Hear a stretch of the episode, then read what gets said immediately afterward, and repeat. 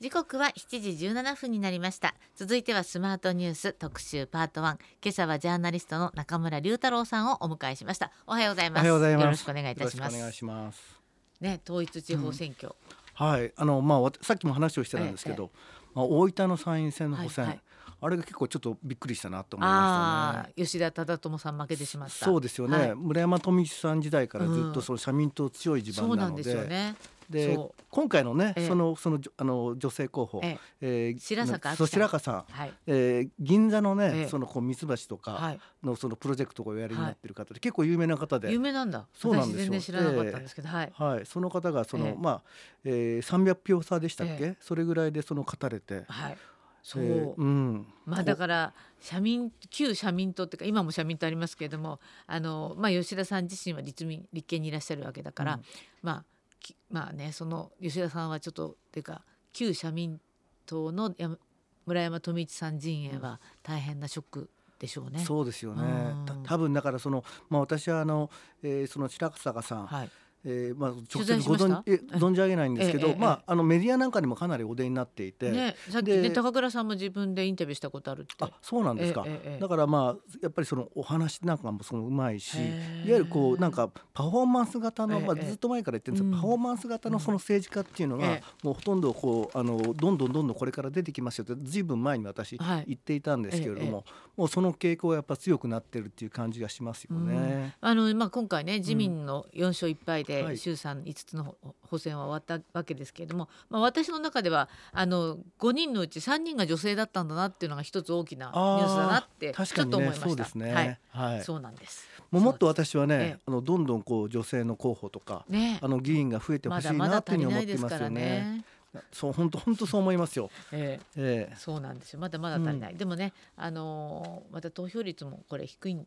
でしょうね。うん、そうです、ね、まだちゃん、まあ、ちゃんとしたのがまだ出てきてないと思うんですけども、はいはいはい、多分低かったんだろうなとちょっと思っちゃいましたけれども、うん、さあ、はい、さてさてその、えーまあ、統一地方選挙、はい、まあ、いまあ、5つの衆参補選が行われていたんですけれども、うん、そのちょうど最中ですね、はい、えー、岸田総理がこのまさにえー、和歌山まあ、維新が取った和歌山なんですけど、はい、結果的にこの維新の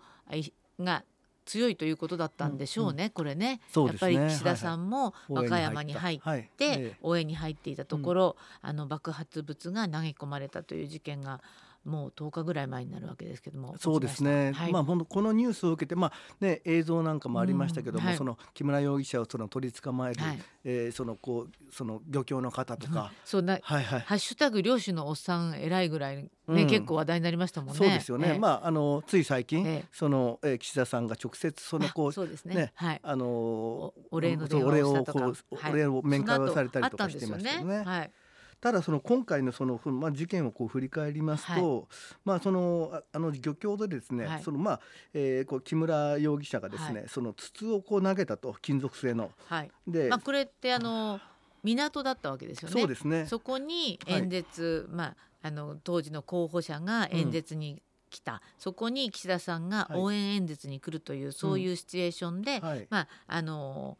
聴衆も200人ほど集まっていって捕まった木村隆二容疑者もその中の一人だったとそうなんですいうことですがでその後のその検証でですね、はい、そのまあ、えー、と筒はですねえー、その爆発地点から、ええ。ー、と40メートル飛んで、はい、そのこう倉庫にこう当たったと。はい、でその,、えーと、その蓋と見られる部品がですね、ええ。えー、約60メートルぐらい離れたところの、その物置に当たって、はい、その映像ちょっと見ましたけども、かなりこう穴がこうへこんでるぐらいなんですよね。だからそれが仮にもしかそのこう誰かに当たったりとか、した、え場合はやっぱその殺傷能力も考えられるということでですね、まあ、警察はその今あの捜査を進めているということなんです、ね、あの木村容疑者が岸田総理に向かって、うん、まあ、これはパイプ、えー、爆弾みたいな、はいええ、いわゆるこう、まあ、私から見たら、うん、あのちょっとダンベル的なものに見えたんですけど、まあ、それを投げたと。はい、でどこにその40メートル60メートル飛んだものは、うん、破片はどこだったかというと、うん、この容疑者が総理に向かって投げた、うん、その容疑者よりも後ろにというふうにあの飛んでるということなんですよね。ね。だから、はい、その投げた方向とは反対方向に戻ってきた40メートルと戻ってきた60メートルに破片があったということで、まあ、聴衆側にこう危険が及んだ可能性も結構あるということなんでしょうね。はい、うん、まあ本当にあの今その彼のその人となりっていうのも、はい、そのまあ各メディアがその報じているんですけれども、はい。ええ、あのまあ本当に返す返すも、えええーまあ、安倍さ安倍さんがお亡くなりになった時のことをその思い出しますよね。はい。はい、安倍晋三元総理の襲撃事件を思い出しましたね、やっぱりね。ね本当にね、ええ、あの本やっぱりこうフィードバックし,、まあ、こうしてしまうっていうか、で、まあ、その彼その木村容疑者自身もその家宅捜索が行われて、そそこでそのこう火薬を使ってですね、その爆弾を作っていたっていうことなんですけど、もう本当にあのそんなに簡単にその爆弾って作れちゃうの？みたいなことも思いますしね。そうなんですよね、はい、あのでしかもこの爆弾のな中だと私思ってたら、横にナットのような金属部品が外付けされていたと、うんはい、でこのナットがあるとやっぱりあの殺傷能力が高まるということで、うん、まあ、こう殺人未遂を視野にこう立件そうですね。あのをこうしようとしているんでしょうかね。そうですね。もちろんそうだと思います。ええ、で、あの今このネットなんかでも、はい、あのまあそのこう海外のメディアとかもそのこうあのネット情報なんかも含めて、その殺傷能力の高いものをどういうふうに作るかとかハウトゥーが載ってるんですか？載ってるんですよ。であの例えばそのただのその火薬を爆発させるだけだったら、はい、あのよりもやっぱりその、そこにその釘を入れるとか、ええ、そのこの画鋲みたいなものを入れるとか、そのこうあの爪あの、そういった、えー、ボのボルのボボルトですか、そんなのをこう入れることによってその爆発した時にそれがこう飛び散って。でそしてまあ体に入ると、はいはい、そうするとこうあの殺傷能力が高まるとかですね。あの今ネット時代ですから、ええ、そういったこともその検索すればいろいろな情報が、まあ出てくるんですよね。ということなんですか？えー、前だったらこうそういうこう専門書とか、うんうん、あのこう読んだりとか、はい、えー、そういうこうある程度勉強そのそんな普通の、ね。はいはいはい、まあ一般市民が簡単に爆発物を作れるとか、うん、まあ爆弾作るとか、はい、そういうことってなかなかできなかったと思うんですけど、うん、今やろうと思ったらそうやってこう調べられる世の中になっちゃったっていうそうなんですよねだからあのまあ、火薬を手に入れると、はい。はい、えー、あとはその、えー、ホームセンターみたいなところに行って、ええそういうこう筒状のものを買ったりとか、はい、それをこう自家製でできてしまうっていうその怖さがありますよね。そうで、ね、そう考えるとそのそういうことリスクを考えると、うん、まあ、今回のその、まあ、聴衆200人、えー、そこでそのこうこの警備体制ちゃんとできていたのかどうなのか。うんはい、でただ、あのー、まあ、私映像でしか確認してませんけれども岸田さんにその爆発物が投げ込まれた直後に SP がこのカバン型の防弾カバンですね、あの、はいはい、防弾なんかになるような盾みたいなのをパッと広げて、すぐに岸田さんは、あの避難して、爆発が起こったのも、うん、実際に岸田さんがいなくなった後でしたよね。そうですね。ですからもうその、えー、えー、と安倍さんのあの奈良の悪夢を、うん、えー、まあそれをこうある意味こう生かされてはいたのかもしれない。います。はい。ただその前の段階で、えー、そのまあえっ、ー、と木村容疑者が簡単に入れてしまうというのはどうなのかと。そうですよね。ただねやっぱり選挙ってみんなに聞いてもらう演説があるわけだから、うん、こうそんな簡単にあの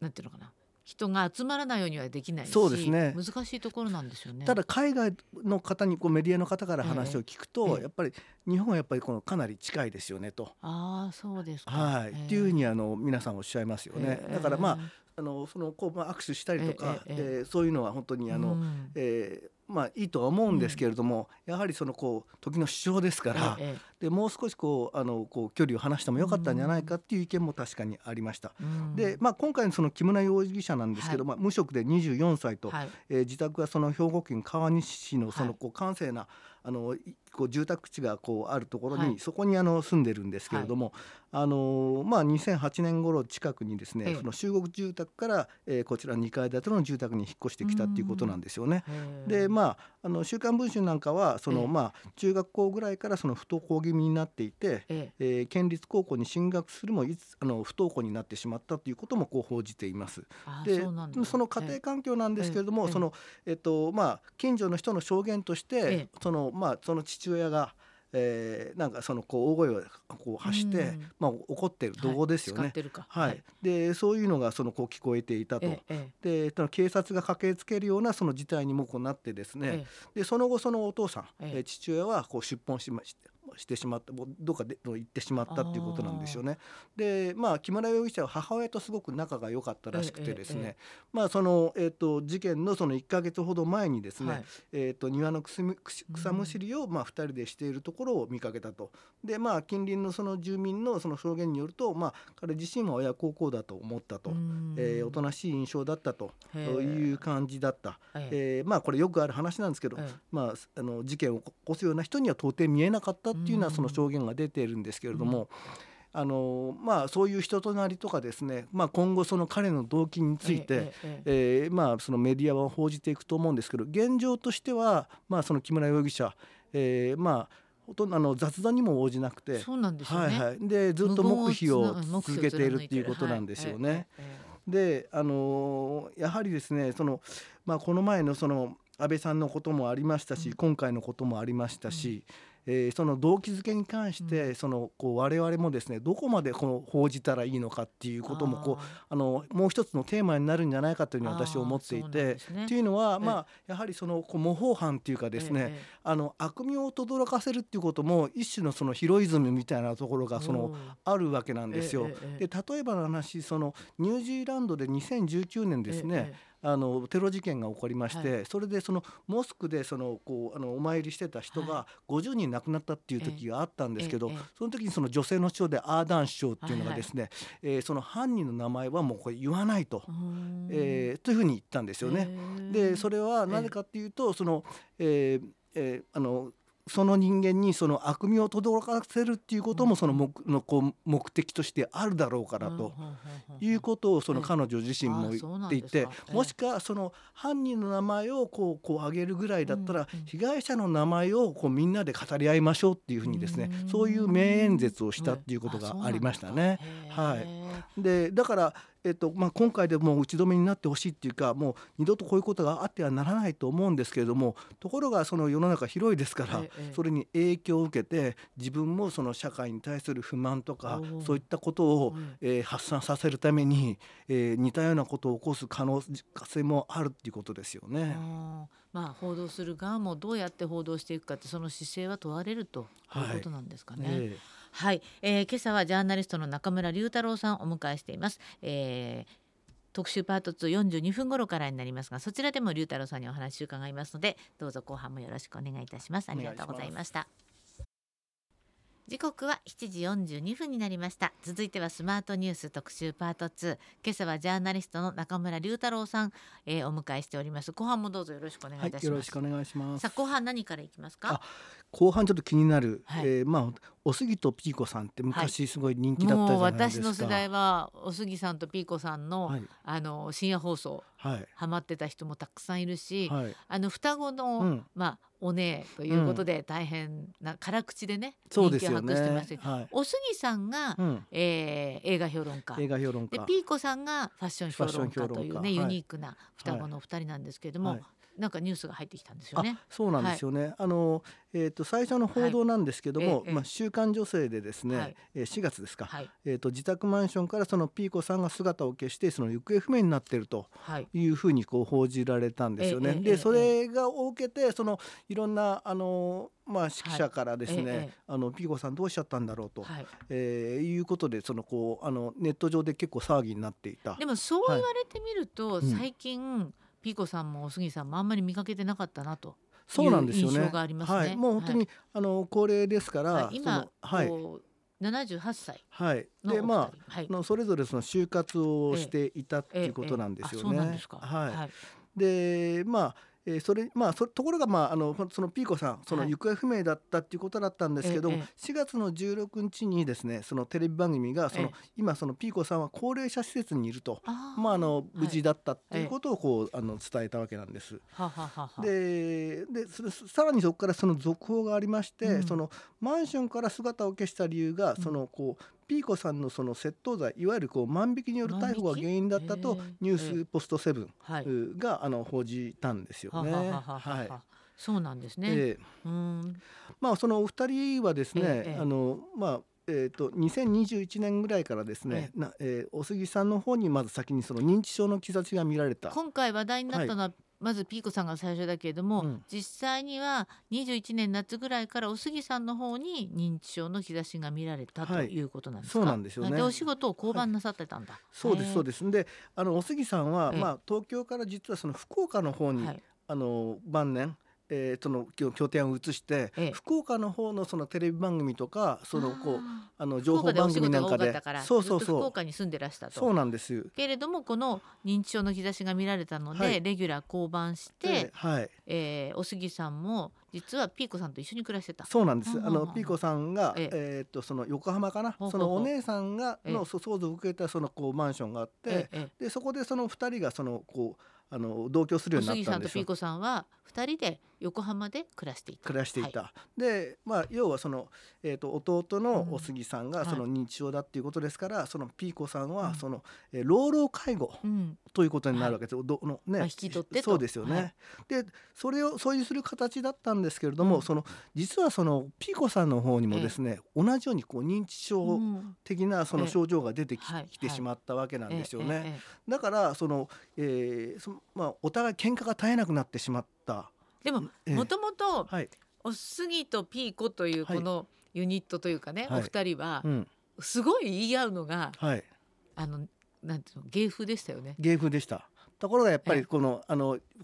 覚えが悪く勘違いだったりとか相手を攻撃するようなことが増えてきてそしてそのピーコさんの方がそのまあそれえとまあ取材したその記者なんかの話によるとえ結局近隣の住民からの話になってしまうんですけれどもえー、そのまあその追い出してしまうっていう、うん、まあそのこうさい最後には喧嘩がエスカレートしてお杉さんを追い出しても追い出してしまうようなこともあったらしいんですよ。でまあこれがその病気のせいなのか老化のせいなのか、うん、こうちょっとわからないんですけども、まあ要はそのえーと、お互いのその感情の起伏がもうかなり激しかったっていうことでですね、うん、でそれでまあ本当倹約になってしまって、えーとまあ、ピーコさんはえー、お杉さんをこうこう出てってもらってで同居は解消してしまって、うん、で介護認定を受けたそのお杉さんは横浜のそのこうその自宅から近いその高齢者施設に入居されてたっていうことなんです、ね、まあでもどういう形でねあの、出ていったかは、まあ、2人の話を聞いてないからわからないけれども、うん。はい、まあなかなか老老介護も大変だろうし、はい、まあじゃあ出てあの私は施設に入るとおっしゃったのか、うん、それちょっとわからないですけどね、はい。うん、そうなんですよね。じゃあお杉さんは施設に入っていて、ピーコさんは自宅に残ったと、はい、はい、そうなんです。そして、あの3月25日なんですけど、まあその、えーまあ、これはそのえー、さっき言ったそのニュースポストセブンのその、えー、報道によると、はい、えー、買い物に訪れた店でそのピーコさんがその逮捕されてしまったとい。うことなんですね。でお店がそうです、はい。でお店側はその以前からそのピーコさんのその買い物の様子が気になっていて、うん、まあ、名前のある人だし、うん、えー、何かの間違いだろうっていうふうに思ってたそうなんですけど、うん、しかしそのこう万引きをその繰り返していることが分かってですね、うん、まあ仕方なくその警察に通報したと。でところがその本人は、ええ。えー、まあ代金はカードで払ったと。いうふうにこうあの訴えていた、はい、えー、しかしそのこうクレジットカードはその使用停止におつあの陥っていて使えなかったっていうことなんですよね。はい、あそうなんだ。でまあ今その現段階では、まあ、お杉さんさっき言ったようにその高齢者施設、うん、でピーコさんもその別のえー、高齢者施設に、うん、あの入られてるっていうことなんですよね。そうなんですか。はい、あのー、そうか、うん、まあちょっと寂しいというか、はい、私たちの世代は、まあ、うん、おすぎとピーコの2人にすごく、うん、あの笑いをもらった世代だから、はいうん、ちょっと寂しい話題ですね。うん、ただまあこれ本当に一言ではなくて、うん、こうそうなの、ね、私なんか、うん、自分は子供もいないですし、あの最終的にまあ施設に入るんだろうなと思ったりしているので、はい、本当にこれはこういう話は身につまされますよ。そうですよね。ええだからまあその老老介護の問題っていうのはすごくクローズアップされた話っていうかですね、えそういうことになると思うんですけれども、まああのまだね、あの LGBTQ っていう、あの単語さえも、あったのかもしれないけれども、私たちも知らない時代にものすごく堂々とおっしゃっていた、お杉さんとピーコさんで、まああの映画の試写会なんか行くとね、必ずお杉さんもう最前列のど真ん中に座ってらして、私がよく見かけたし、まあ、お仕事もピコさんとかね重なった時もあると思うんですけども、一緒に共演されたこととかは、まあ私がなんかしてる番組にゲストでいらしたことはあるけども、同じ番組で MC っていうのはないんですけどね、でもよくフジテレビ出てらしたから、ピーコさんに可愛がってもらってた後輩もたくさんいますよ。あそうなんですね、まあその辛口でその本音をズバズバ言うっていうことでも実はすごい優しい人で面倒見がよくってっていうね、そんな一面をお持ちの方ですからね。で今ねその活躍されてる IKKO さんだったりとか、はい、そのマツコ・デラックスさん、はい。はい、その人たちのその活躍の礎を築いたのがこのお二人だと思うんですよね。で、ええ、あの本当だったらこう周囲の人たちからそのオカマだっていうこう差別用語で言われてたのを自ら進んで私たちオカマよっていうふうに言って。あのらっしゃったじゃないですか。あの時ゲイって言わなかったもん。言わなかった。はいはい。オカマ今はちょっとオカマっていうのはこれ NG ワードになってるんですね。はい。そうかそうか。でそういうこうあの自分たちのこう立場とかえー、LGBTQ であるっていうことをこうこう堂々と公言してはばからない。公言してはばからなくて、しかもこうあのテレビっていうね、メディアの王道で活躍されてたっていうことは、その後の後輩の人たちにとっては、ものすごくこうあの希望になったんじゃないかなと思いますよね。その道を開いた、うん、まあ先駆者ですよね。そうですよね。うん、と思います。まあもともと多分ラジオで爆発的に人気が出たと思いますよ、杉田ピーコ。昔ね「オールナイトニッポンで」うん、すごかったんじゃないですか？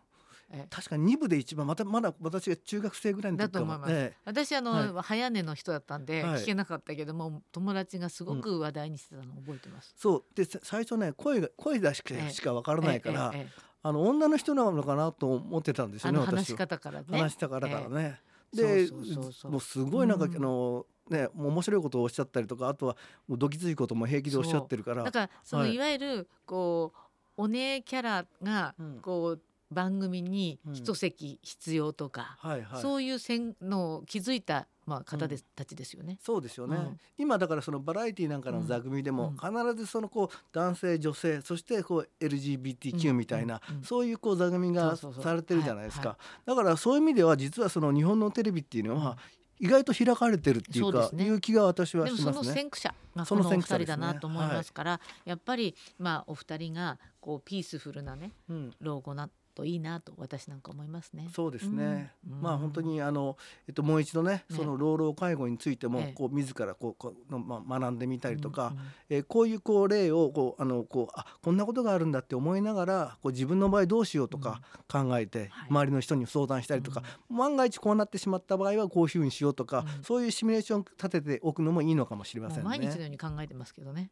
考えてるんです考えてますよ。はい。さて、はい、続いての話題は？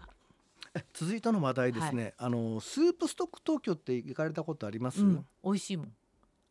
あります、はい、あそこでイートインというよりは、あそこに売っているスープ、まあ、いわゆるをストック用に買って、っていうのは結構いいお値段しますけどね。あそうなんですよね。だい。たいね、えーと、1,000円ぐらいかかっちゃうんですよね。でその、えーと、スープとか、おかゆとか、あとはカレーとか、うん、えー、そういうの、はい、なかなか素敵なんですよ。でも私あの左利きなので、はい、スープストック東京に必ず入ってるスープ取るレードル、はい。はいはい、あれが右利き用だから使いづらいなと思ったことがそういえばあったな昔。そう。そんなこと普通の方が考えないでしょ？私左利きだからあやりにくいなこれと思った記憶がちょっと蘇ってきました、はい、うん、あのスープストック東京ってまあ99年かな、はい、東京のお台場に第1号店ができて、あお台場第一号だったんだ。はい。でそれでね結構センセーショナルでしたよね。そう。ええ、で今はね全国で62店舗かな、はい、それぐらいあるんですよね。えでその、えー、スープストック東京がちょっと画期的な、はい、あのえーと、サービスを始める、はい、でこれがその、えーと、一部店舗で行ってきた離乳食の無料提供を4月25日、えーと、火曜日明日ですね。明日からですね。明日からその開始すると発表したんですよね。今までは一部店舗だったけれども、明日からは全店でこの離乳食の無料提供を開始すると発表したそうなんです。でまああのえっ、ー、とまあえー、公式ツイッターからですね、はい、こういうふうに発表してます。スープストック東京としてお子様の成長を一緒に見届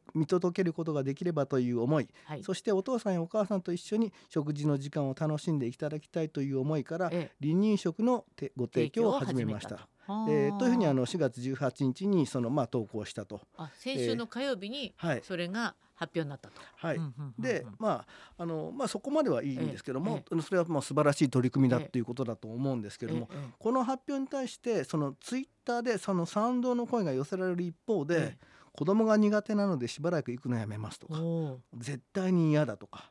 えー、お一人様を確かにスープストック東京でお昼食べる時とかって時間がなくて一人でパッと行って静かにさーっと済ませたいっていう人結構多かったかもしれませんね、うん、そういう人にとって嫌だっていう人が結構と投稿したんだ。そうそう。それでその賛否がこうあのこうあの読んでいるっていうことなんですよね。でそのまあ続けますと、うん、お一人様多くて静かに食事できるからよかったのにと、うん、えー、あとはまあ子供が私嫌いとか、うん、あのそういう声もいっぱい出てきてですね、否定的な意見がこう続出し、ええ、続出したんですよね。でね、であの子供は社会の宝ですからね。そうなんですけど、ただそのえっとつあのいわゆる SNS とかネット、うん、ネットっていうのは、まあどちらかというとそのこう本音をズバズバ言うとか、辛辣なことでもガンガン言うとか、むしろその過激なそのこう表現とか喜ばれるところがあるので、でそういう土俵において、そのこう賛否がこうこうあれあれになっちゃってるんですよね。で特にその今おっしゃってるような、そのスープストック東京って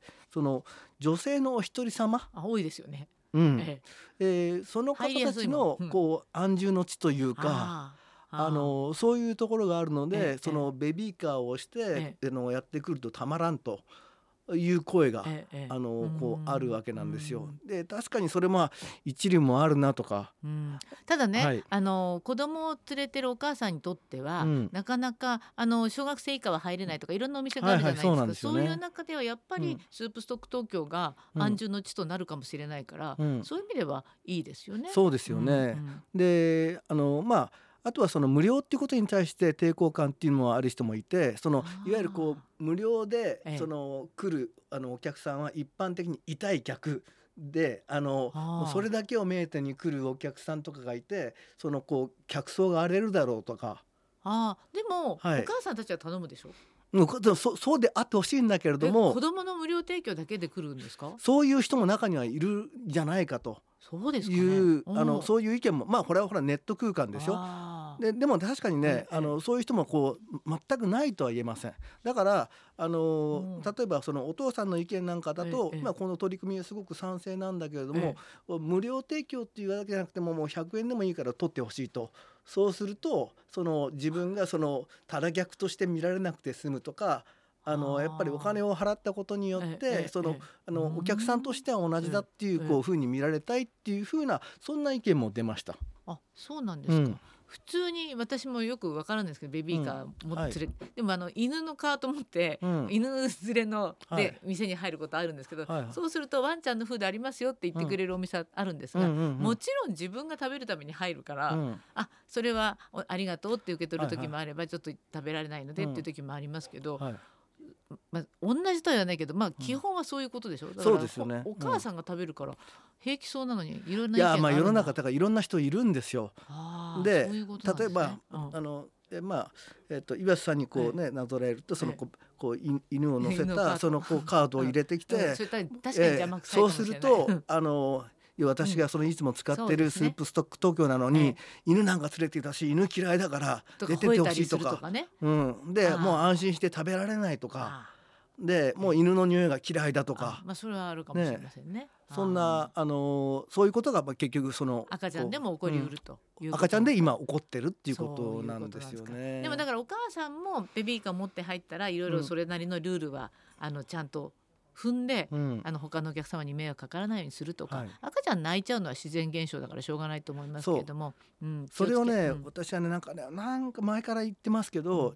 ね、うん、あのこう赤ちゃんの泣き声が嫌だとか拒絶反応を起こすっていう世の中なんか嫌だなと思います、ね、子供にはやっぱりね、うん、温かい社会でありたいですね。本当そう思います、はい、はい、ありがとうございました。今朝はジャーナリストの中村龍太郎さんお迎えしました。次回は5月29日ですね。えー、ありがとうございました。またよろしくお願いします。はい